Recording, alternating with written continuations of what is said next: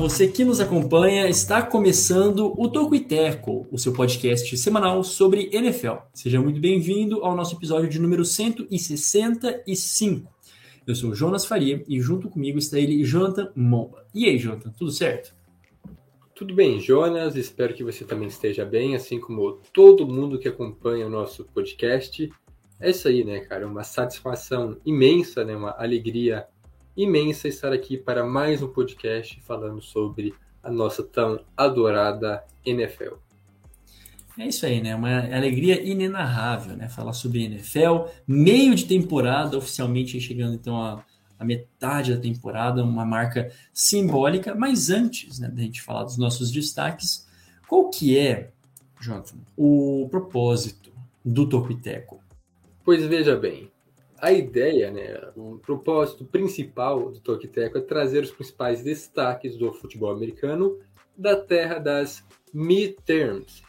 Para você talvez seja um termo diferente, assim, algo que não seja familiarizado, as midterms então são as eleições de meio mandato, assim, meio de mandato, né, como o próprio nome já meio que sugere, as eleições americanas, é sempre importante né, deixar claro aqui, que estão ocorrendo né, neste exato momento, né, inclusive hoje os americanos foram às, urnas e as midterms, então, elas definem é, boa parte né, dos representantes na, na Câmara Legislativa, acho que totalmente, na verdade, a Câmara, e um terço, acho que 35 dos 100 senadores americanos, né?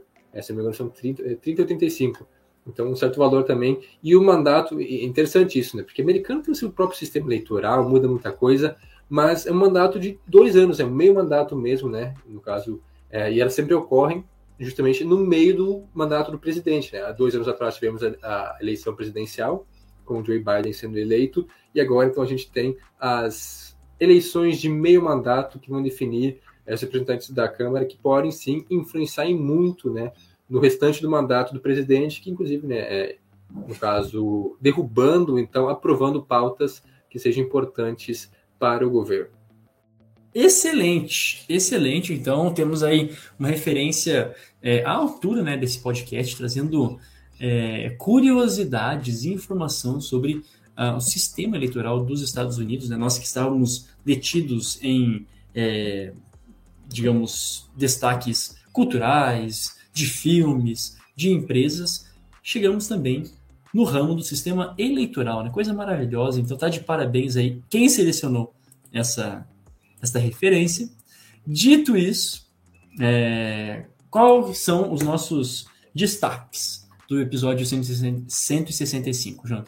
E olha só como é maravilhoso, porque além de falarmos então das eleições de meio mandato, vamos falar sobre os destaques de meia temporada na NFL. Seja surpresa. Olha, não, é maravilhoso isso, cara. É maravilhoso. Excelente. Poucas vezes dá certo. Mas também, é, quer dizer, vamos falar então né, das decepções né, até aqui, que são muitas, para falar a verdade, muitas decepções na NFL, né? Times, né? Vamos nos reter apenas em times e não falar sobre jogadores ou questões a mais, né? É, e também vamos, obviamente, falar sobre as surpresas positivas, aquelas equipes que a gente não colocava muita fé, digamos assim, estão surpreendendo positivamente, além dos destaques dos principais jogos da próxima semana, como já é um costume, né? já é tradição aqui no Tokiteco.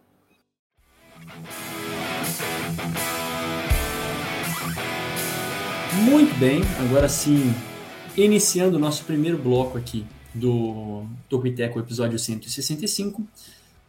É, chegou o momento derradeiro, né? Ou não, não é nem o momento derradeiro, mas é aquele momento em que a gente já tem argumentos para colocar em pauta. Quem são as decepções da temporada, porque tem situação de time que a gente já vê, poxa, tá bem difícil de chegar a playoff, né? decepção ao ponto de nós imaginarmos ou elevarmos demais o sarrafo no início da temporada, na pré-temporada, quando a gente fez aqui as prévias, e agora não está correspondendo às expectativas, longe disso, e também, é, do contrário, né, aqueles que estão correspondendo às expectativas e até mais. Vamos começar com decepção, né? Vamos começar com coisa ruim? Vamos começar com coisa ruim, com decepção, e a gente falava fora do ar, né, Jota, que existe é, um leque aqui, né? Se a gente pudesse ficar daria um podcast só de decepções. E por que, né, as decepções? Mas, como a gente não tem tempo para falar só de coisa ruim, a gente quer falar de coisa boa também. Vamos lá, Jota. Qual que é a primeira equipe que para você, a gente não sabe, tá? A gente não sabe, que a gente está fazendo meio que surpresa. Sim, Quais são as equipes que para você, é, ou começa com uma aí, que você considera uma decepção absoluta até o momento na temporada? Vou começar com aquela que, para mim, é a maior decepção de todas. É, a gente comentava, né? Ah, vou tentar fugir do óbvio, mas assim, o óbvio também precisa ser dito, né? Tem Sim. que ser apontado. Isso, inclusive, é nos fundamentos do jornalismo. Eu lembro que disse nas aulas, né? O óbvio também tem que ser dito, né, para as pessoas. Então, vamos falar sobre Green Bay Packers. Sim, já foi pauta algumas vezes podcast. Lembrando sempre que a gente não torce para Green Bay, né? em caso alguém possa pensar nisso. Sim. Mas eu compadeço com, com a dor que o torcedor está sentindo agora, porque vivo isso há muito tempo já, na verdade. Temporadas ruins, mas o que acontece em, no Lambeau Field é algo surreal, porque são cinco derrotas consecutivas.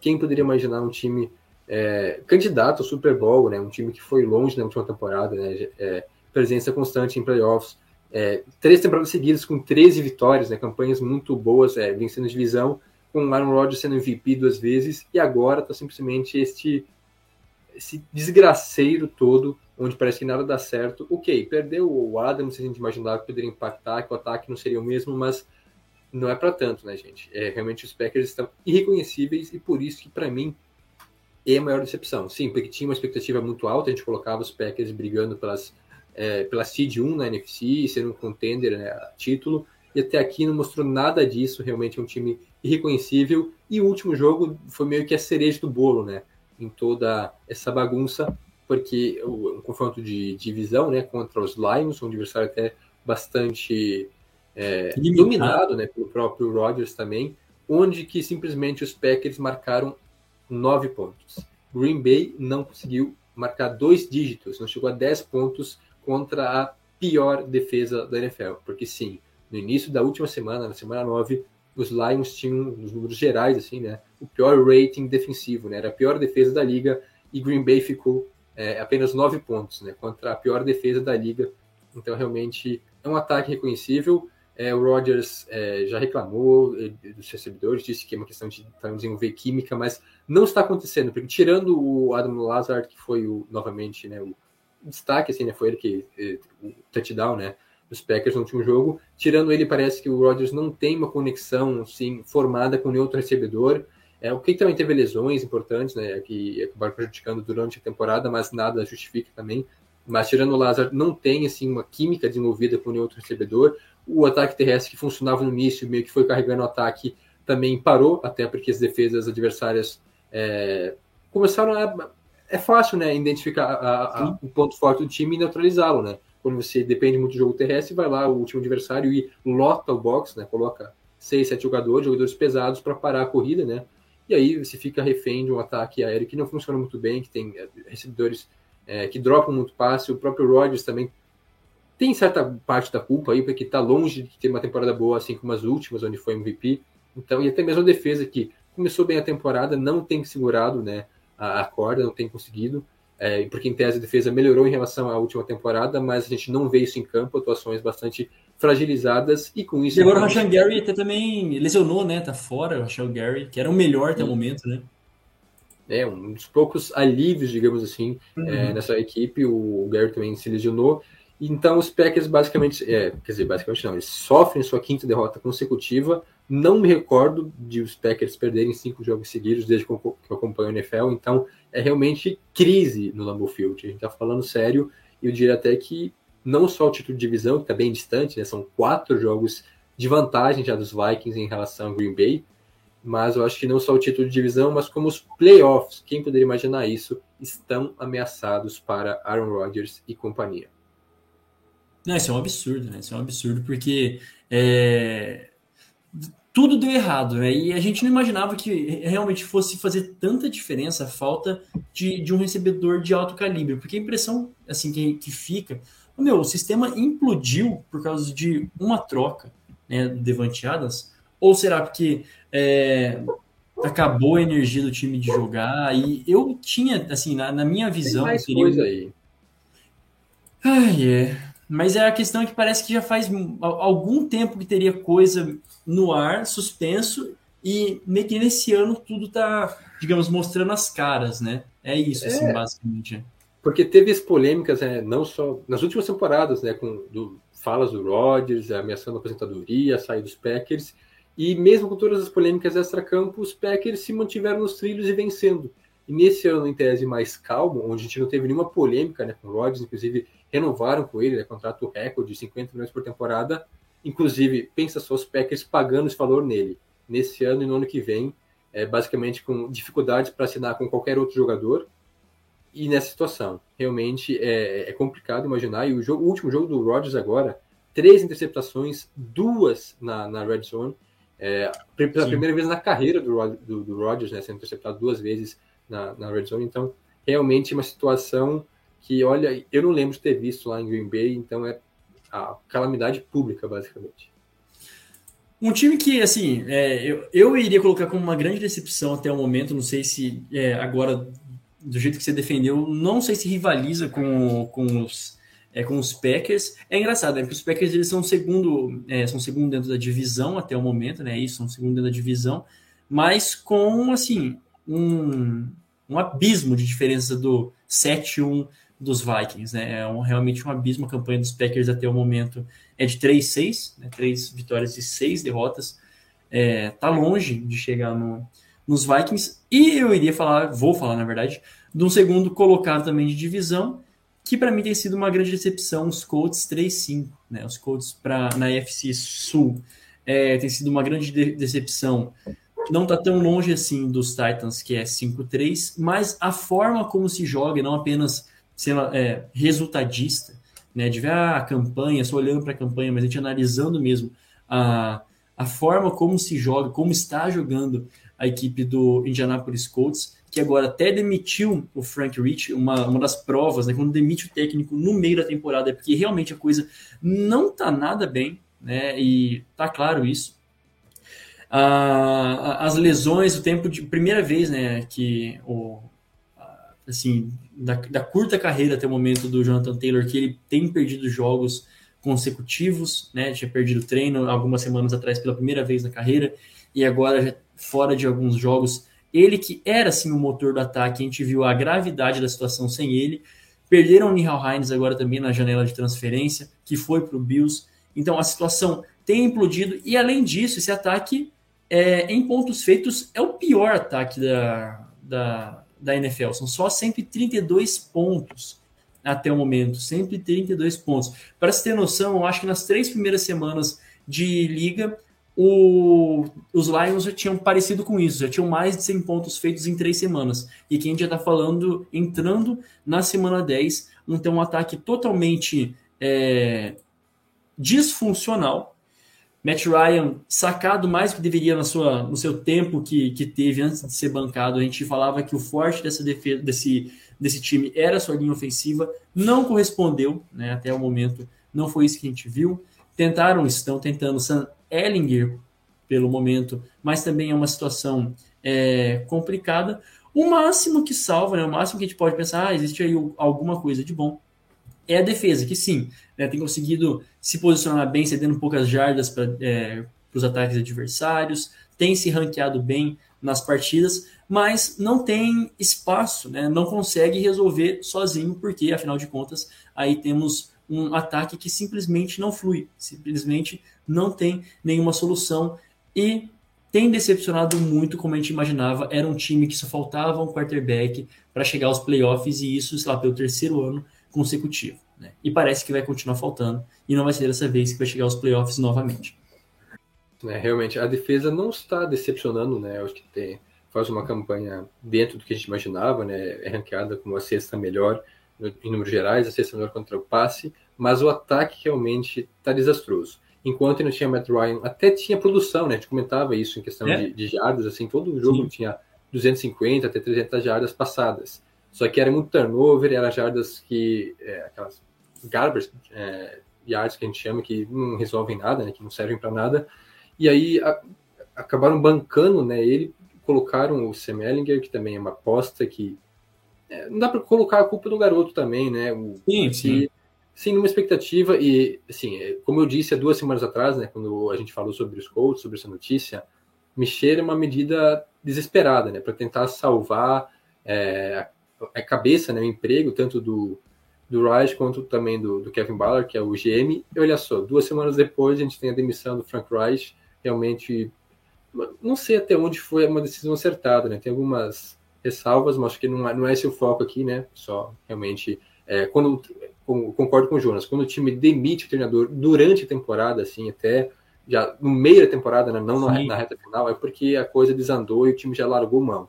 Então, realmente, os Colts, não sei se vão tancar, mas a questão é que é, acho muito difícil, apesar de ser apenas dois jogos de diferença para o título de divisão, né, que os Titans lideram, eu acho bem improvável então os Colts estão perdidos em campo. Uma estatística bizarra que mostra bem a, a atual situação. No, no, último jogo, né, agora, contra os Patriots, os Colts foram simplesmente 0 de 14 em terceiras descidas.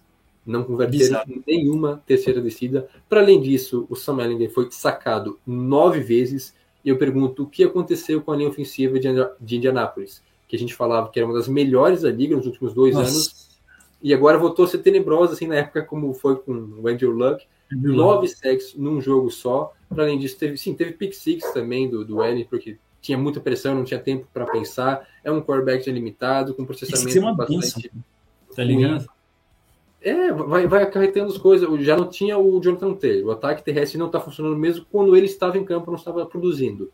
Aí coloca um, um quarterback que não tem experiência, que tem problemas de processamento, a linha ofensiva que não segura ninguém a defesa pode fazer bons jogos, mas não tem como vencer dessa forma, né? Então, realmente, o ataque não está produzindo, não tem não conseguido converter nessa essa jardagem até alta, em certo ponto, em pontuação. É o pior time, realmente, né, com uma média de 14 pontos, ou seja, duas posses por partida, um número bem ruim. E os Colts parece que realmente vão seguir nessa cena de buscar um quarterback, porque não, agora não é mais nem quarterback, eu acho que tem outros problemas também para ajeitar, mas eu acho que muito passa assim pela posição de quarterback, é. que mais uma vez foi uma aposta furada em Indianápolis. Temos mais tempo para, digamos assim. É, vamos lá. Eu acho que se fala mais uma decepção tua aí, João. Vamos ver se a gente concorda em alguma coisa. Olha, não são tantas, né, cara? Mas eu vou tentar ser sucinto e. É, Vai falar uma óbvia se quiser, né? Uma que está no fundo do seu coração e uma outra que você pode discorrer sobre. Vamos fazer menção honrosa ou, des ou desonrosa, né? Olha aí, não, aí a gente vai longe então. mas assim, olha, eu não sei se, se tu ia trazer, mas eu vou falar dos Rams então, para a gente não ficar nessa de, de, de, clubismo aqui, né, de ficar falando mal do próprio time, porque é isso, cara. Acho que é, eu ainda tinha acreditava nos Rams, né, que a coisa pudesse mudar, mas as últimas atuações, em especial essa agora contra os Bucks, é algo assim, parece que é irremediável, porque não sei a sua visão, Jonas, acompanhando mais de perto, mas parece que os Rams não aprendem com os próprios erros. É, algumas, é, batendo cabeça, é, semana a semana, são basicamente os mesmos problemas. E Sim. não sei se o McVeigh tem o que, que ele tem. Obviamente ele tem tentado fazer algo, mas não está funcionando, porque a linha ofensiva não melhora. Eu questiono, será que ele tem tentado fazer algo? É, mas ele... sim, né? É, e aí, o jogo terrestre também, que é um problema já há muito tempo, e inclusive falharam em buscar né, um reforço agora na trade deadline, não conseguiram ninguém, é, não produz. O ataque aéreo é totalmente previsível, voltado só num jogador, não é que é um ataque só unidimensional, não, é, sei lá, é focado só num jogador, não é nem só no passe, é no Cooper Cup e ele que se vire, tanto que é, tá vendo aqui a estatística e é um negócio assim absurdo, porque no último jogo, né, é, estatísticas do Matt Stafford. Ele completou oito de seus nove passes para o Cooper Cup, que teve um total de 127 jardas, e o rating de passador dele foi de 155,8, quase que um rating perfeito. Agora, nos outros 18 passes tentados, né, para outros recebedores que não sejam, é, que não tenham o nome de Cooper Cup, foram 18 tentativas de passe, 5 completos para 38 jardas e um quarterback rate né, de, de 39,6. Ou seja, foi de 155 para 39. Assim, um pífio. Então, realmente, é, é isso. É, nem mesmo a defesa. A defesa não é exatamente um problema, mas também nesse jogo acho que acaba sendo um problema porque permitiu a campanha da vitória dos Bucks, que também foram muito maus. Assim, foi um jogo horrendo. É, foi feio. Dois, ou seja, os dois últimos campeões do Super Bowl, que a gente imaginava que poderiam ser. Até gostei muito dessa analogia que eu vi de um escritor lá da. Acho que foi da SPN, não lembro que ele disse, ah, não, era para ser uma luta de valendo cinturão, né, do, do, peso médio, peso pena do UFC, e na verdade foi uma guerra de travesseiros entre duas criancinhas. Porque assim, foi um jogo horrível no ataque, os dois ataques foram muito ruins, e os Bucks tiveram uma campanha produtiva no último minuto. Em 29 minutos, os Bucks foram horríveis no ataque, em um minuto eles venceram, graças a um drive milagroso do Tom Brady, então a defesa também tem certa culpa, mas acho que o ataque é, e é isso, como eu disse, parece que não muda. É toda semana essa mesma história, é só o Copper Cup fazendo milagres. E é, tirando aquelas duas, três big plays que a gente, principalmente sim, no Cup ou com outros jogadores, o ataque dos Rams não produz. Se não fossem aquelas big plays, que nem nesse último jogo foram? Um touchdown de 60 jardas para o Cup. Então, tirando isso, é um ataque muito monótono que não vai a lugar algum. Cara, e é, poderia falar muita, muita coisa assim, tem muita coisa errada. O principal que muita gente, assim, até esquece de falar é a total, digamos, ineficiência da linha ofensiva, né? Ficou só o, o Ravenstein da que jogou, né, na temporada passada. Mudou basicamente todo mundo, ok, tinha o Bob Evans, tinha o Joe, o, o Noteboom, mas todos, alguns se lesionaram, o Bob Evans é, é, super ineficiente, assim, é uma linha ofensiva que é, já deu em nove, é, em nove jogos, né, oito jogos, entrando agora depois da semana de bye do, dos Rams, o mesmo número de sacks, basicamente, do que o Matthew Stafford teve no ano passado inteiro. Ele teve 30 sacks no, no ano passado, na temporada passada. Até o momento, pelo, na hora que apareceu o stats na tela, já estava com 27 na temporada. Então, assim, não tem, não tem, não tem quarterback que consiga, né? Quarterback não consegue jogar sozinho, essa é a questão. Né? Ele não é o Patrick Mahomes, né? Ele não é o Patrick Mahomes que consegue correr, consegue fazer coisa miraculosa. Não, é um quarterback que precisa como a maioria dos seres humanos comuns precisam, né? Os quarterbacks comuns precisam. E olha que ele é acima da média. Bom, dito tudo isso, é, voltou agora o Van Jefferson depois de lesão, várias tentativas, pelo menos três bolas é, para mais de 20 jardas nele, com drop, com é, passe incompleto. Então, é, pode ser que dali saia alguma coisa boa, mas como você disse, o time está estagnado. Essa é a questão. Está estagnado em tudo. A defesa não responde, quando responde. O ataque parece pifando igual de duas temporadas atrás, não sei se você lembra, né? Na última temporada do Jared Goff também foi terrível, assim, né? Penúltima, penúltima, né? Que até na última temporada do Jared Goff, os Rams conseguiram chegar a, de maneira tropicante a, a, aos playoffs. Não sei se esse ano, creio que esse ano não chega, mas não vejo uma margem de melhora para a equipe dos Rams no futuro. Realmente não vejo uma, uma margem de melhora para essa equipe. Bom, é... menção honrosa aqui que eu gostaria de fazer. Gostaria de fazer uma menção honrosa ao Arizona Cardinals, que também está muito difícil. Não é só o não é só o Kyler Murray, não é só o Cliff Kingsbury. Poderia ser eles dois, mas é, a defesa está jogando de uma forma terrível, bizarra em todos os sentidos, cedendo pontos, cedendo jardas, cedendo passes para touchdown. Tá assim entre as piores defesas da, da NFL até o momento. E o ataque, né? Assim, mesmo com a volta do DeAndre Hopkins, que já conseguiu algumas boas jogadas, é... tenta de toda forma, não é como se não estivesse tentando, estão tentando de toda quanto é forma, mas também nada é o suficiente para vencer jogos. Né? Então aí se coloca também na conta do técnico e com isso é a última campanha da, da NFC West, três vitórias, né? Oeste, três vitórias e seis derrotas. Mais uma menção honrosa, Jonathan, de coisa ruim? É, só para a gente também não deixar passar batido, eu acho que o, os Bucks, né, como eu disse, foi um jogo horrível né, entre Rams e Bucks. É, Tampa Bay também uma decepção. Acho que talvez os Rams sejam mais porque é o atual campeão do Super Bowl, então a gente espera pouco mais sempre. Mas os Bucks com o, com o Brady voltando da aposentadoria, com um time, sim, né, estrelar, né? É base do que foi campeão há dois anos atrás. Também e aqui tá o ataque. E a gente, tanto o Rams quanto o Bucks, famosos por ataques explosivos Sim. nas últimas temporadas, os melhores ataques da liga, basicamente, é, também muito fragilizado, é, previsível. Nem mesmo o Mike Evans, que é o alvo de segurança do, do Brady, está indo bem nos últimos jogos, é, sofrendo com alguns problemas também. Dropou um touchdown quase certo naquele jogo, né, na derrota contra os Panthers, agora contra os Rams. É, novamente não faz uma é, não teve um bom jogo, digamos assim, mas e como eu disse, foi basicamente uma, um minuto só de bom futebol apresentado pelos Bucks, porque no geral foram cinco treinos nesse jogo, teve turnover and downs, é, o time foi 0 de 2 na red zone, então vários problemas, e aí, numa, como disse, numa campanha genial do Brady, venceu essa partida, está 4-5, lidera a sua divisão, que é impressionante, mas acho que assim, muitos problemas realmente nesse ataque é, dos bugs, que também é difícil explicar, né, ainda mais em pouco tempo que a gente tem aqui. E sim, uma menção que não dá para deixar passar batido. Eu acho que uma menção para não só um time, mas uma divisão em si, que é a, a West, que era para ser a melhor divisão da liga e tudo mais. Os Chiefs também, né, como de costume. Os Chargers também não decepcionam, tá dentro da média, assim, tá regular. Agora, Broncos e Raiders, assim, campanhas tão ridículas. De parabéns. É, não, parabéns mesmo pelo que estão conseguindo fazer. Os Broncos, ok, muita expectativa foi criada em cima do novo quarterback, novo treinador. É, o Russell Wilson não é mais o mesmo, a linha ofensiva também é ruim. É, as chamadas são péssimas. Os Raiders também, é, ok, que os Raiders eu não tinha uma expectativa tão grande assim, mas também 2-6 nesse momento, né, com é, sendo derrotado Tomando três viradas, né? Acho que tomou três viradas é, esse, esse Viradas, assim, ridículas também. Então, Sim. um time que está bastante aquém, ainda mais, ah, trouxeram o Devante Adams para ser o cara, né? Para melhorar ainda mais esse ataque. E o ataque piorou em relação ao ano passado. Sim, o Devante Adams tem bons números, mas o restante do ataque dos, dos Raiders, cadê? Desapareceu todo mundo.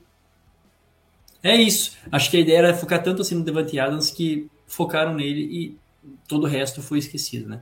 E o e fica essa reflexão para você, meu caro é, espectador ouvinte. Não funciona. Pensem muito bem antes de divorciarem, né? Porque o divórcio ali entre o Devante Adams e Aaron Rodgers não está sendo bom para nenhum dos dois. Realmente. É, não rola. Então, tente, lute por, pela, sua, pela sua relação, lute por aquilo que é, um dia foi um grande amor para você. Então fica lá essa nossa essa nossa anedota, da, é anedota que se diz? Ou só nota, nossa nota para você que nos acompanha. Antes de passar... Tudo, pode falar, pode falar. Pode falar. Não, e pior de tudo é que o Devante Adams voltou pro ex dele, né?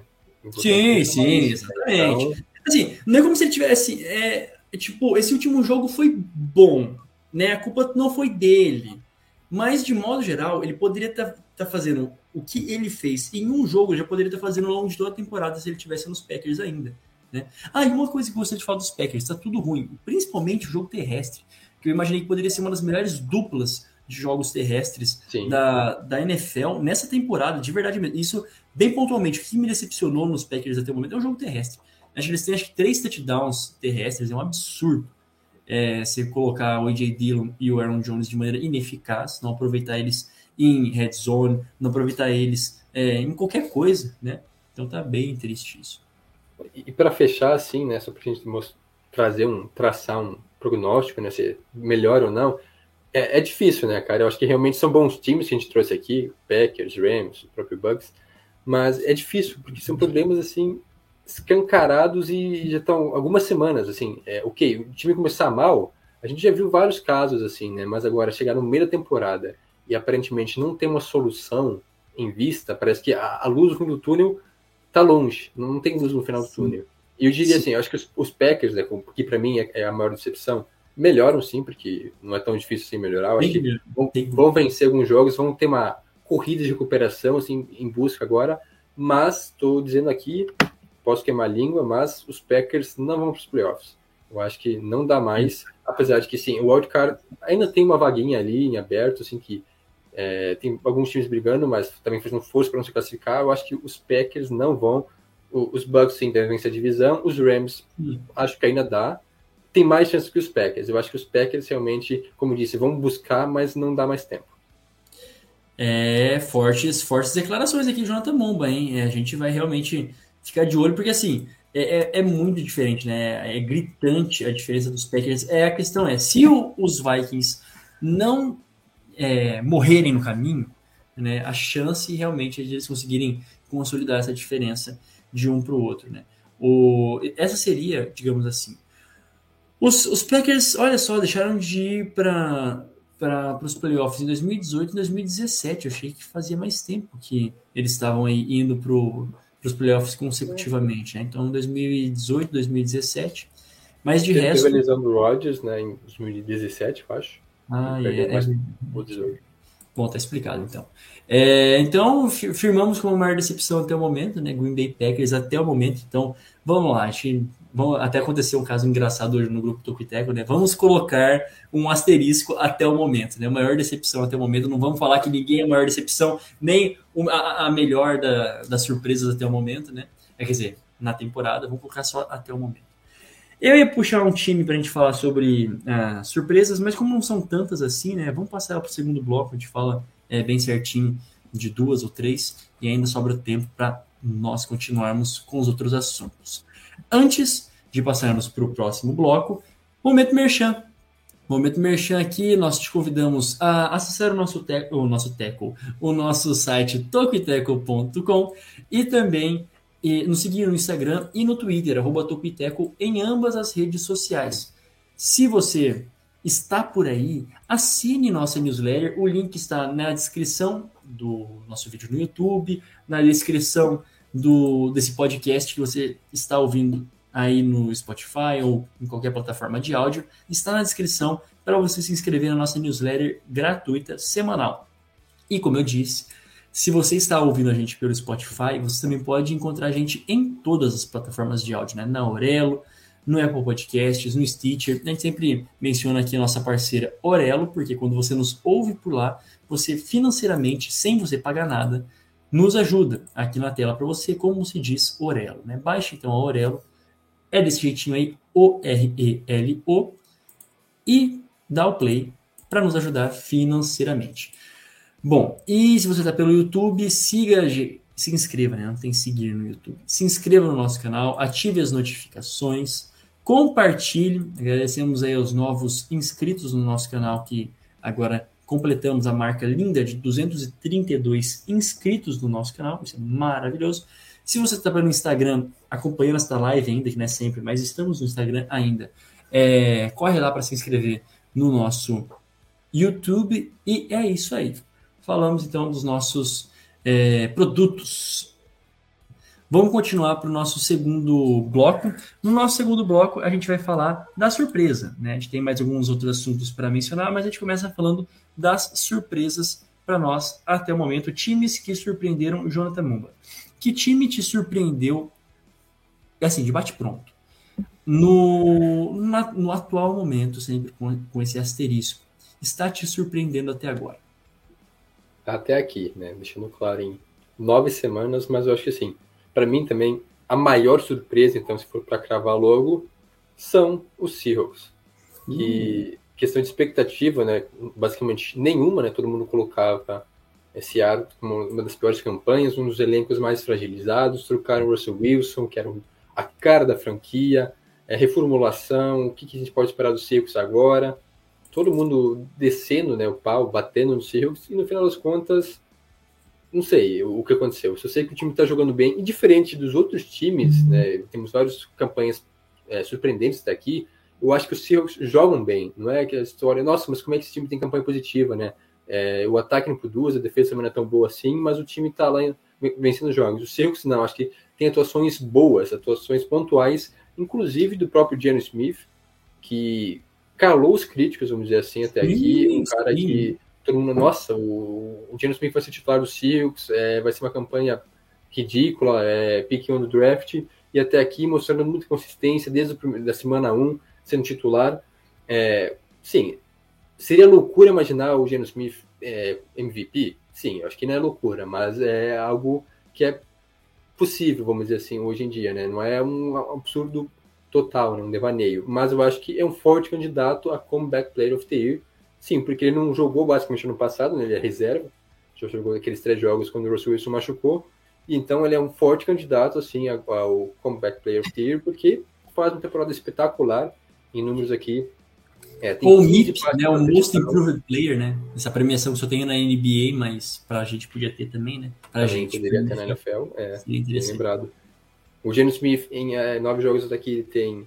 Quer dizer, é, nove jogos. Ele tem 2.200 jardas, basicamente, né, arredondando, 15 passes para touchdown e 4 interceptações, com um rating de 107, inclusive um rating bem melhor que o Tom Brady, por exemplo, estou olhando aqui, né, a comparação está bem acima, né, o Brady tem 90, ele tem 107 no rating, é, é, o quarterback mais preciso, né, se não mudou na última semana, mas até então tinha 73% dos passes completos, ou seja, o quarterback mais preciso da NFL, é, apenas quatro interceptações em nove jogos, seja um quarterback seguro que vem carregando, né, vai levando o ataque do Circus, não digo carregando, porque o ataque terrestre também vem funcionando muito bem com o calor, né, com o Kenneth Walker, que é um absurdo carregando a bola, encaixou muito bem nesse ataque. A linha ofensiva, tão criticada, tão contestada, melhorou, sim, ainda acho que, se não me engano, já passou dos 20 sacks cedidos, mas está bem melhor que nos últimos anos. Inclusive, eu fico pensando no, no Russell Wilson.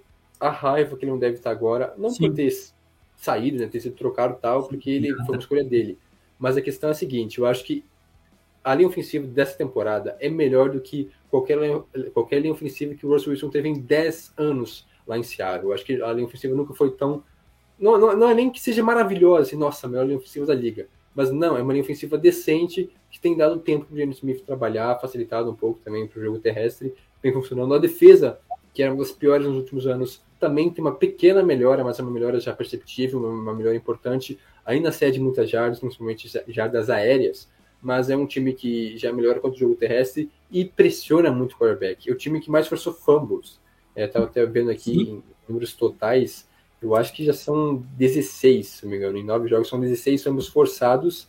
É, muita pressão em cima do quarterback, são sacks, são fumbles. Então a linha ofensiva tem a linha ofensiva, a linha defensiva, né? tem roubado a bola, tem facilitado o trabalho do ataque, como disse com o James Smith. É, nesse último jogo contra a Arizona, ele até teve uma interceptação e conseguiu lidar bem com isso, ele não, não deixou que isso afetasse o psicológico dele e foi lá e comandou uma vitória, mais uma vez, tranquila e uma vitória, assim, é, incontestável, digamos assim, de Seattle, que está 6-5 e lidera a divisão. Quem poderia imaginar isso? Então, por mim, é, para mim, os Seahawks são a grande surpresa da temporada até aqui é, tem que ser mencionado mesmo, assim, com força, uh, o baita draft que eles fizeram, né? Tudo também passando por aí. Né? E, e, todos, assim, nos diferentes níveis. Eu estava até dando uma reparada aqui. Poxa, o, tava na, na, na briga, claro, o, o, o, Bruce Hall com o Kenneth Walker, mas agora provavelmente, né, acho que assim, com segurança, o Kenneth Walker vai ser o calor do ano, né? O calor ofensivo do ano, sem, sem muito esforço, não vejo nenhum outro é, recebedor agora que em mente que esteja despontando.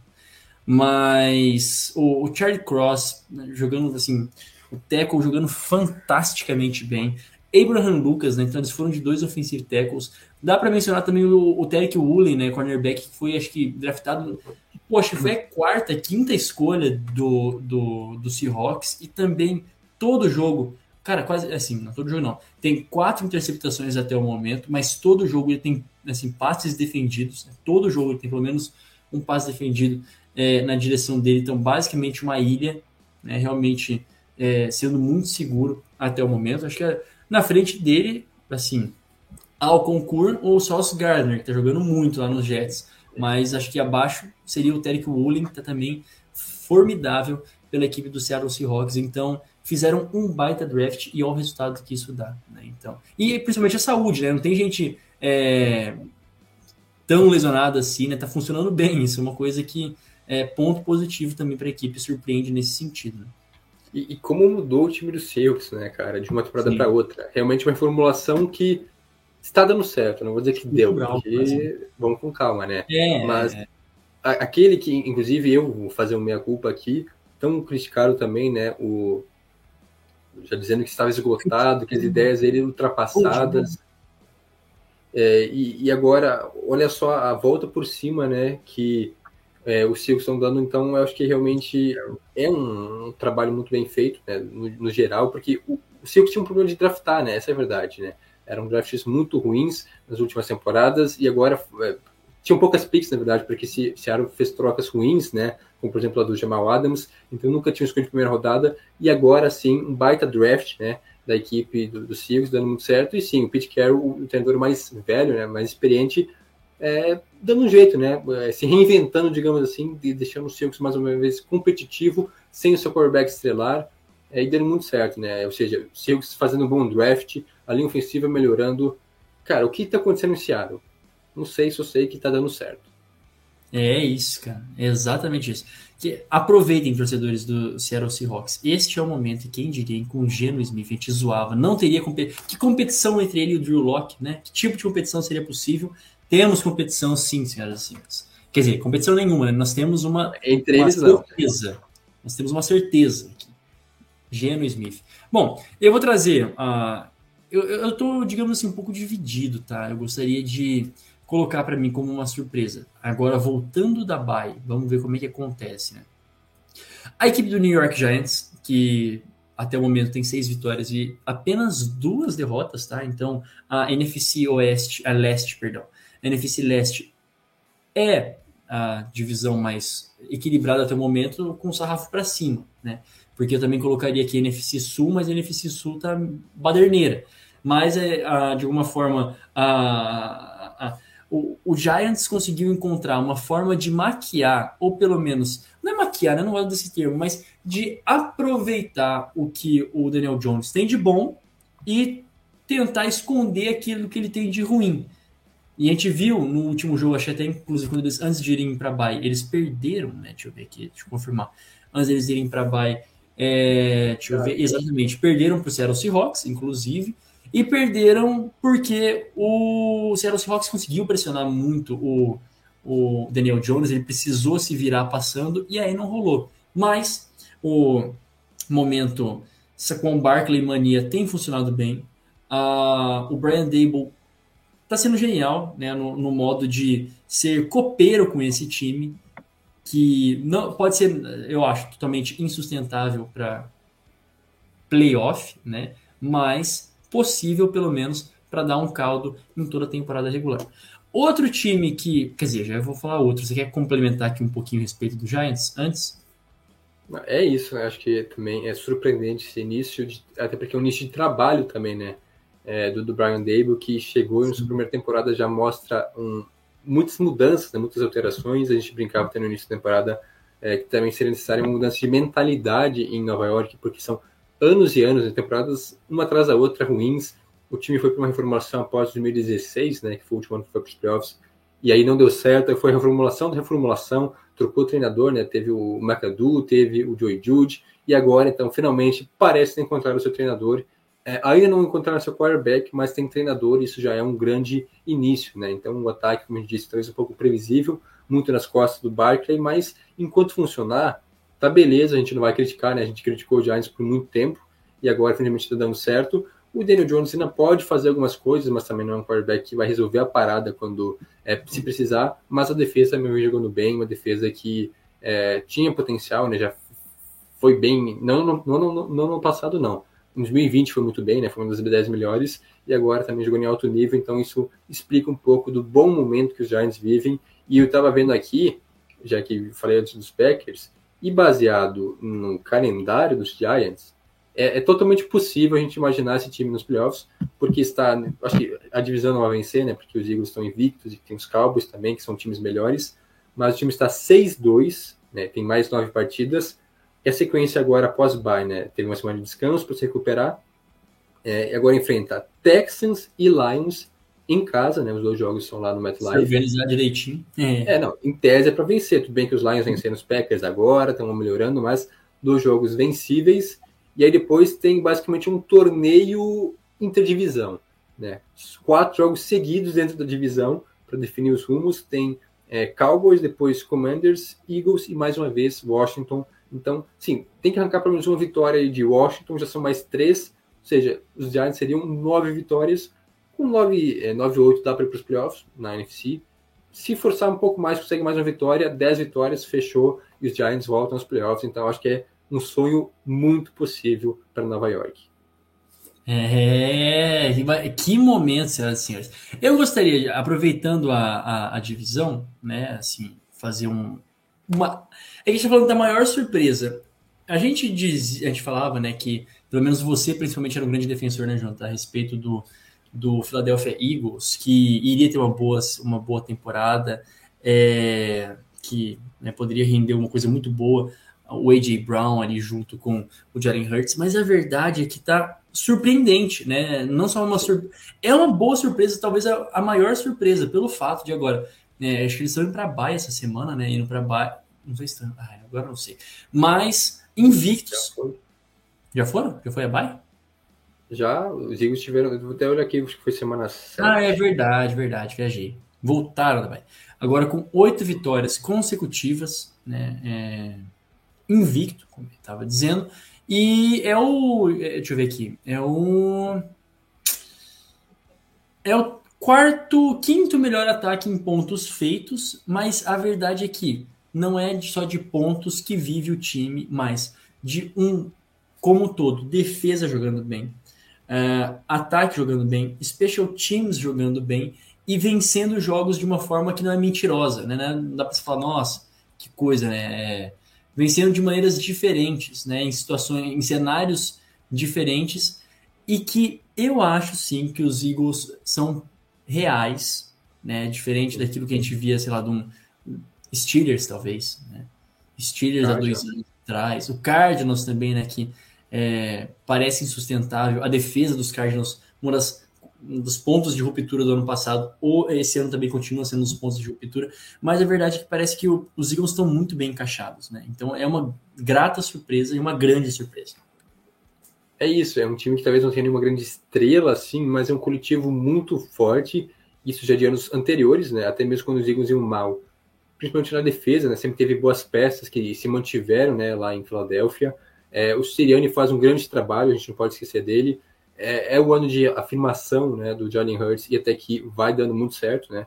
É, ele tem 12 touchdowns passados, que é um número até não tão alto assim, né? Em outros jogos, um e meio por partida, mas são 12 touchdowns e apenas duas interceptações, ou seja, ele está cuidando da bola, ele corre muito bem, ele é uma ameaça dupla, né? Além dos 12 touchdowns passados, são seis com as próprias pernas, então realmente uma temporada muito boa do Johnny Hurts, até na briga por MVP, quem poderia imaginar isso, né? Acima das expectativas. E é isso, em números gerais, passando aqui para fechar, os Eagles têm o terceiro melhor ataque em jardas totais e o segundo melhor em pontos, ou seja, o segundo que mais pontua, o terceiro com mais jardas. E na defesa, a defesa do, de Filadélfia é a quinta melhor em jardas, né, a quinta que menos cede jardas, e a quarta que menos cede pontos, ou seja, é top 5 em quase todos os quesitos. Por isso, então, os Eagles são a maior campanha da NFL, invicto até aqui. E, sim, não acho, né, dando mais um pitaco aqui, que vai manter isso, né? Não vai ser 17-0, porque é bem difícil. Mas pela frente, agora tem uma sequência até ok, né? Com Commanders, Colts, jogos assim fáceis em tese, né? Mas ainda tem Green Bay, que pode ser um problema, né? Se melhorar até lá, imagino que melhore. É, tem Titans, tem Giants, né? E é, tem dois jogos, dois jogos ainda contra o Giants, que pode ser um problema lá em Nova York, e ainda tem Cowboys, né? Mais um jogo contra os Cowboys, então tem Sim. alguns jogos aqui que possa perder, mas eu acho que assim, os Eagles devem manter a, a seed 1 da conferência. Sim, sim. E de novo, os Eagles é, defensivamente é a equipe que mais forçou é, turnovers até o momento.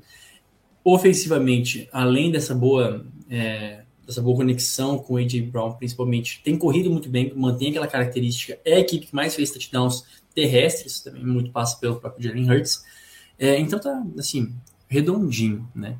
É... Fala mais uma aí, Jonathan. Daí eu posso fechar aqui com uma nota para jogador, tá? Eu queria fazer um time que tá me surpreendendo, mas principalmente para um jogador. Se quiser mencionar aí alguma coisa. Se tiver, senão eu falo aqui. Não, é, assim, eu acho que só para não deixar passar também, uma menção merecida aos Jets. Também é meio Sim, esperado, assim, meio óbvio, mas a gente falou os Giants, falou tal, então acho que os Jets também merecem, ainda mais depois do último jogo, né? Vencendo Verdade.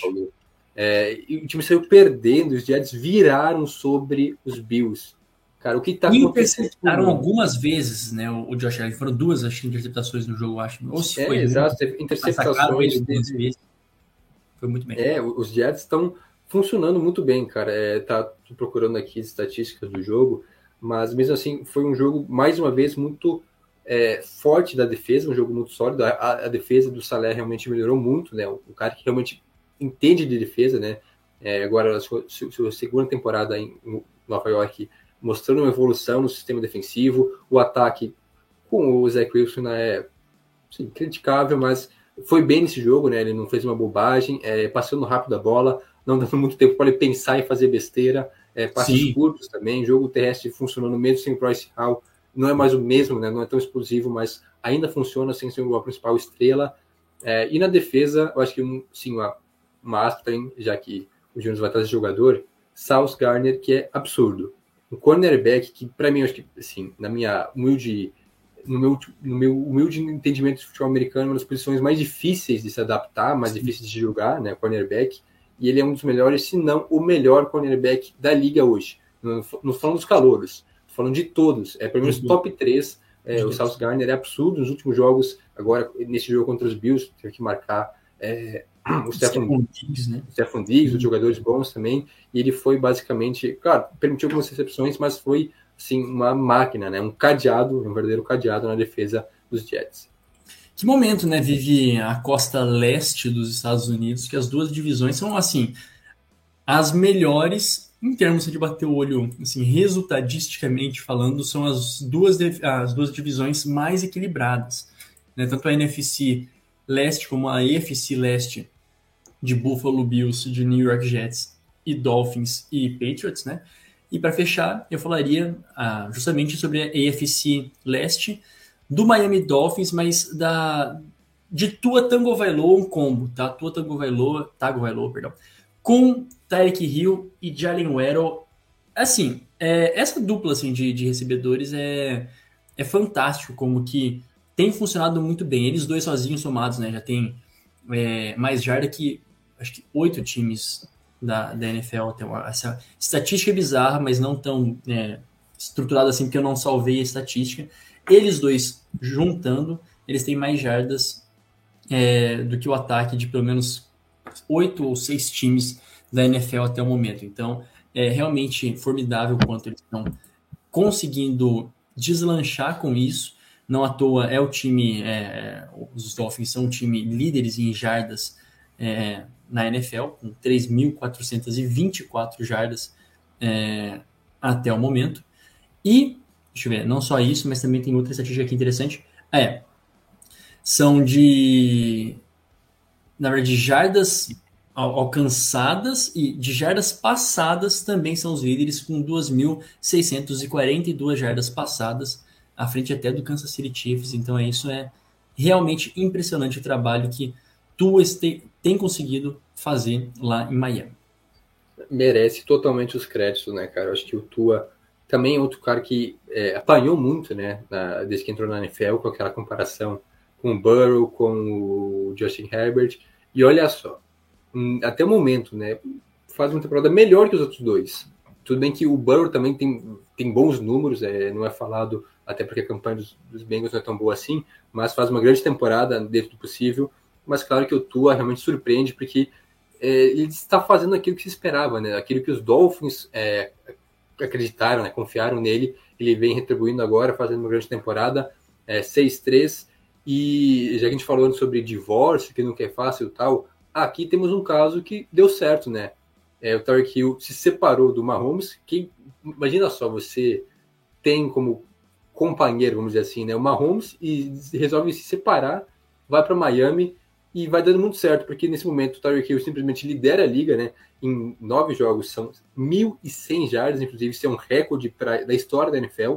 Em nove jogos, né? Ninguém nunca tinha chegado a, a 1.100 jardas.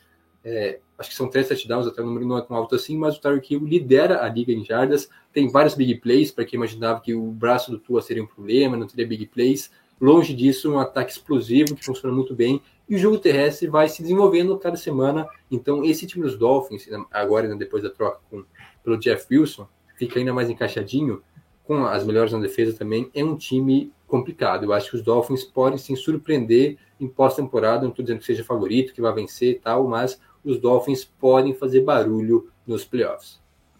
E olhem para o Tyreek Hill chegando a duas mil jardas né, na NFL, coisa que nunca aconteceu também, né? Seria fantástico, né? Imagina um recebedor chegando a duas mil jardas. Impressionante. Bom, essas são né, as surpresas e as decepções que nós trouxemos aí no meio de temporada. Claro que a gente vai queimar nossa língua de alguma forma, né? Alguém vai ter que nos contradizer até o final da temporada, mas são esses aí que a gente apostaria. Como... Ah, é. Não sendo meu Giants, qualquer um pode decepcionar. Por favor, Giants, não faça isso. Faltando o quê? Faltando mais cinco minutos. Já chegamos a uma hora? Não, falta mais cinco minutinhos para chegarmos a uma hora de podcast. É, precisamos trazer né, também os grandes destaques, ou pelo menos os nossos principais destaques da semana 10, semana que vem aí, né, os jogos que vêm pela frente. Vai lá, Jonathan, eu te dou a honra de falar da tua terra, né? De falar do teu povo. Por quê, Jonathan? Fala pra gente, o que, vai acontecer essa semana na NFL? Vai ter NFL na Godoy, é? Não sabia não. Ô, Brincadeiras. Godoyzão, vi. Receba. É. Brincadeiras à parte, é isso, né, cara? Teremos. A gente já falou de Seattle e de Tampa Bay, né? Mas vamos falar de novo, né? Porque os dois se enfrentam em um grande jogo. Só que esse jogo tem o, o, principal chamariz dele é que vai ser um jogo internacional, o primeiro jogo de temporada regular, importante, né? Jogo oficial de temporada regular, na Alemanha, né? Pela primeira vez, um dos principais mercados né, na Europa e no mundo. Então teremos o jogo lá na Allianz Arena, lá, né? É o estádio do Bayern, lá em, né, na, na Baviera. Então vai ser palco desse duelo entre Bucks e Seahawks, um jogo bem interessante, né? Para além de ser o primeiro jogo na Alemanha, tem tudo ser um jogo festivo, mas também porque os Bucks buscam recuperação, né? Agora, depois que venceram é, os Rams com vários problemas mostrados, enquanto que Seattle busca se manter, mostrar que realmente é um time de verdade, é um time sólido. E olha, cara, não sei como é que estão as, as apostas aí, quem que é o favorito, mas eu diria que Seattle chega melhor nesse jogo. Quem poderia Sim. imaginar um duelo entre Bucks e Seattle na semana 10, com o Seahawks sendo, não, não sei se favorito, mas o melhor time entre os dois? Ah, provavelmente, né? Provavelmente aí com favoritismo para o Seattle Seahawks para garantir também ainda a primeira colocação na divisão, clinchar sem maiores problemas, né? A NFC Oeste se garantir no topo, porque todo mundo abaixo tem patinado, a não ser né, os é, os Niners que também voltam agora da semana de bye, então. Que também certeza... patinam, né? Patinam, patinam, patinam. Eu tava até mas... analisando isso, porque, sim, não é um time ruim, eu aposto muito nos Niners, inclusive, mas das quatro derrotas até aqui, perdeu para Bears, Broncos e qual que foi o outro time? Foi? Ixi, não sei. derrotas, três derrotas assim, times ruins, times que não estão jogando bem. Então, realmente, é, São Francisco também tem seus problemas e Seattle, se não bobear, consegue vencer a divisão. É, foi isso, perderam pro Bears, Broncos, Falcons e Chiefs, né? Isso, Falcons, não, não os Panthers, os Falcons. É, tá na mesma divisão. É, e com isso, né, o Tom Brady chega mais uma mais um jogo aí como, sei lá, underdog, né? E para ver se de fato o time melhorou, porque assim, Ganhou porque é incompetência dos Rams no último jogo, né? Total incompetência do, dos Rams. Ficou com. É, enfim, não vou voltar a falar disso.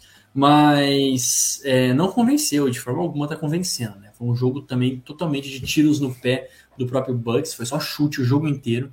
Bizarro também em terceiras descidas, então muita coisa para ser corrigida. Porque não basta só ganhar a divisão, né? Não basta só ganhar a divisão. É, isso é, é o de menos para os Bucks, é realmente chegar com força para playoff. Né? E tem muito jogador ali que não está com tanta saúde assim. É... Até porque, né, Jonas, só para fechar, se tiver a pior campanha entre os campeões de divisão, né, que nesse momento está acontecendo, né, os Bucks têm campanha negativa, mas vence sua divisão, enfrentaria, né, seria seed 4, enfrentaria o quinto colocado, que são os Cowboys. E os Cowboys, hoje é um dos melhores times da NFL, não, não está liderando sua divisão, mas é um time muito sólido, né, a gente viu uma uma, vem em franca evolução até aqui. Então, eu não gostaria de enfrentar, é, apesar de ter essa fama né, de pipoqueiro nos playoffs, né, de Dallas, mas eu não gostaria de enfrentar Dak Prescott logo de cara já nos playoffs. É isso. E o próximo jogo que a gente tem aqui é Vikings e Bills. Esse jogo é interessantíssimo, né? Porque os Vikings eles vivem uma, uma boa fase, assim, formidável, dentro da divisão, Kirk Cousins sem camiseta dentro do avião, com as correntes, metendo louco, sendo maravilhosa. Fez até o Adam Schefter ficar sem camiseta. Coisa horrorosa isso aí, sim, de passagem. Não vejo. Mas vamos lá. É, essa que é a questão, né? É de provar se o, os Vikings também são aquele time de calibre é, playoff, né? De calibre contender, porque a gente tá falando, batendo na tecla, às vezes vencer a divisão não é mais difícil, dependendo de como é o ano da tua divisão, né? Você pode jogar um pouquinho acima da média que você vai conseguir se sobressair. Agora, com os Bills é, mordidos, né? Após uma derrota nada a ver para os Jets, né? Com o Josh Allen se auto-intitulando um cocozinho, né? Como vai ser esta volta aí? Agora a gente vai poder ter uma, uma média, né? Para as duas equipes, os Bills também acho que entram como favoritos, mas claro, os Vikings com uma das defesas mais é, assim, importantes até agora na, na NFL, né? conseguindo bons jogos, talvez possa explorar aí um Josh Allen foi sacado nos últimos jogos e por aí, então pode ser um jogo interessante sim. É, eu acho que é um jogo bem interessante, né, entre duas equipes que têm campanhas positivas, né, os Vikings estão 7-1, os Bills 6-2, e acho que esse é o jogo para os Vikings se provarem de verdade. Por quê? Porque são, na sua maioria, são vitórias apertadas, assim como foi contra o Washington, que, poxa, Washington é muito menos time que Minnesota. E venceu por uma posse, né, no, final, menos de uma posse. Então, realmente, falta um jogo de ascensão, assim, os Vikings meio que vencem, mas não convencem, ficam naquela, estão vencendo, mas até onde que vai? E agora contra os Bills, que, ok, né, é, a gente pode perceber que são batíveis, né, longe de serem batíveis, perdendo para os Jets, é o momento dos Vikings se aproveitarem disso. Minnesota tem apenas uma, é, na verdade, das sete vitórias, é, quatro foram por menos de uma posse, três foram por mais de uma posse, sendo que a maior vitória foi contra os Packers na semana 1, e as outras duas vitórias que foram mais de uma posse foram por oito pontos, que é basicamente uma posse, né? Então tem uma vitória tranquila, o resto foi assim, é, sofrido, então veremos como é que vai. Não sei, acho que se vencer por um ponto os Bills está valendo, porque realmente aí sim é um jogo para se afirmar de verdade e manter uma campanha assim que está na, na, perseguição, né? Está no encalço dos Eagles, é, só esperando um tropeço de Filadélfia para assumir a seed 1 e, ter, e a melhor campanha da liga no geral, né? Os Vikings são a segunda melhor campanha da liga, inclusive à frente dos Bills. É, senhoras e senhores, esse, este é o momento que já começando a ficar dramático as coisas. E o último jogo que a gente separou aqui é entre Chargers e Niners, esse que pode ser. É um jogo assim, meio que uma batalha do da, das injury reserve, né? Ou times que tem gente lesionada, cara. É triste de ver, é triste de ver. Existe uma sina sobre esses dois times, assim, principalmente do Chargers, eu acho. Cara, que sofrimento é manter um, um elenco saudável também pela temporada. Meu Deus do céu. Né? Se apoia. E até no momento que Justin Herbert começa a ser questionado, né? Se não foi muito overreact dele nas últimas temporadas, se é tudo isso aí mesmo, mas também tem aqueles exageros. Enfim. É, é um jogo importante que a gente está falando aqui de uma das melhores defesas da NFL contra uma das piores. Então, a defesa do, do São Francisco 49ers é uma das melhores. Né? Sofreu em alguns momentos, claro, mas ainda assim é muito sólida contra uma das piores defesas, que é a equipe do Los Angeles Chargers. E aí sim a gente pode ver festival de jogadinhas engraçadas do Shanahan, mas de certa forma, não é como se o Brandon Staley também não conhecesse o Kyle Shanahan. Então, pode ser um duelo muito interessante. Vai ser bem interessante, é por tudo isso que tu já apresentou. É, mas a, questão assim entre os treinadores, é dois treinadores meio fora da casinha, um Stanley totalmente pirado. O Shanahan às vezes também inventa e faz uns negocinhos diferentes, mas interessante porque de fato vai ser um grande teste para o Justin, é, Justin Herbert que faz uma temporada boa, longe de ser ruim, é, não tão boa quanto as últimas, né? ou seja, o sarrafo está lá em cima, e aí então ele fica um pouco abaixo, a gente já começa a, a, ter certas dúvidas, mas longe de ser um quarterback limitado, né? Mas, do outro lado, tem talvez a melhor defesa da liga, pelo menos a defesa que menos permite jardas no geral, é, então vai ser um grande teste, né, para Los Angeles, que tem, assim, um ataque bastante funcional, principalmente com o Eckler, que é um dos jogadores que mais pontua na liga, né, o Justin Herbert, então vai ser um duelo bem interessante entre de, defesa e ataque, né? Aí, e do outro lado, realmente, a defesa dos Chargers não está segurando ninguém, basicamente.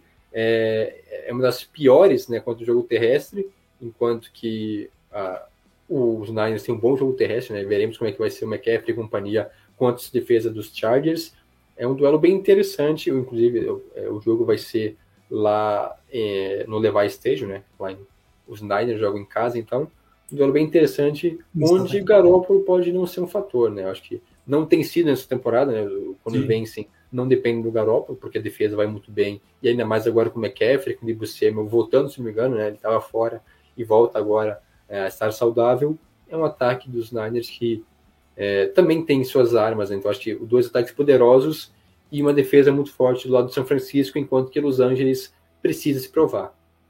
É isso aí, né? exatamente. São situações diferentes também de times que estão é, brigando pelo topo da sua divisão e principalmente brigando para manter os seus jogadores saudáveis. Né? Não que não tenha talento, longe disso, é. mas aí que tá. pode falar, pode falar. Não, é, é engraçado, porque a gente tá falando do jeito como se parece, parece né? Que os Niners estão melhores e os Chargers estão com problemas e tal. Só que os Chargers estão 5-3 em segundo na divisão dos Chiefs, enquanto que São Francisco está 4-4 e está atrás de Seattle na divisão, né? Então, também não é assim, né? Não é que os Chargers são mal e os Niners são bem, mas ah, só para fazer uma é, correção, é, assim. Sim, sim. Mas é que, assim, se a gente fosse entrar falando por é, os matchups, né, os jogos que foram, eu, eu ainda eu acredito um pouco mais assim no, no, no San Francisco 49ers, sim. embora é, é mais comprovado. É, exato. Mas enfim, vamos ver. E aí é um jogo importante, como o Jonathan disse, até para o Justin Herbert é, continuar se firmando ainda mais como o cara desse time. Mais alguma consideração, Jonathan? Acho que é isso, né? A gente falou de muito time, né? De várias isso. surpresas. Inclusive, deixa nos comentários também, né? Se hum. a gente esqueceu de alguém. Acho que a gente falou dos principais, não deu para falar de todas as surpresas, todas as decepções, porque é muita gente, né? Principalmente decepções. Como tem time é, frustrante essa temporada. Uma temporada muito diferente, né? Como a gente disse, até o próprio Tom Brady se coloca nessa, né? Um futebol muito ruim jogado até o momento. Então, falou dos outros, mas ele também se reconhece, eu imagino, né? Porque tá bem feio. Bom, é, o Tocuiteco vai ficando por aqui. Não se esqueça de nos seguir no Instagram e no nosso Twitter, Tocuiteco, e também no nosso Facebook, facebook.com barra Tocuiteco. Acompanhe nosso site, tocoiteco.com, e assine nossa newsletter semanal sobre NBA. É, opa, é, e assine nossa newsletter é. Mal eu, gente. Ouça nosso podcast semanal sobre NBA, ouça lá. E siga os nossos perfis pessoais, o meu arroba Jonas Faria no Instagram, Jonas Faria underline no Twitter e o seu, Jonathan. Arroba Jonathan Momba. Muitíssimo obrigado a você que nos acompanhou até agora. A gente volta na próxima semana com mais um episódio do Topiteco NFL. Tchau, tchau.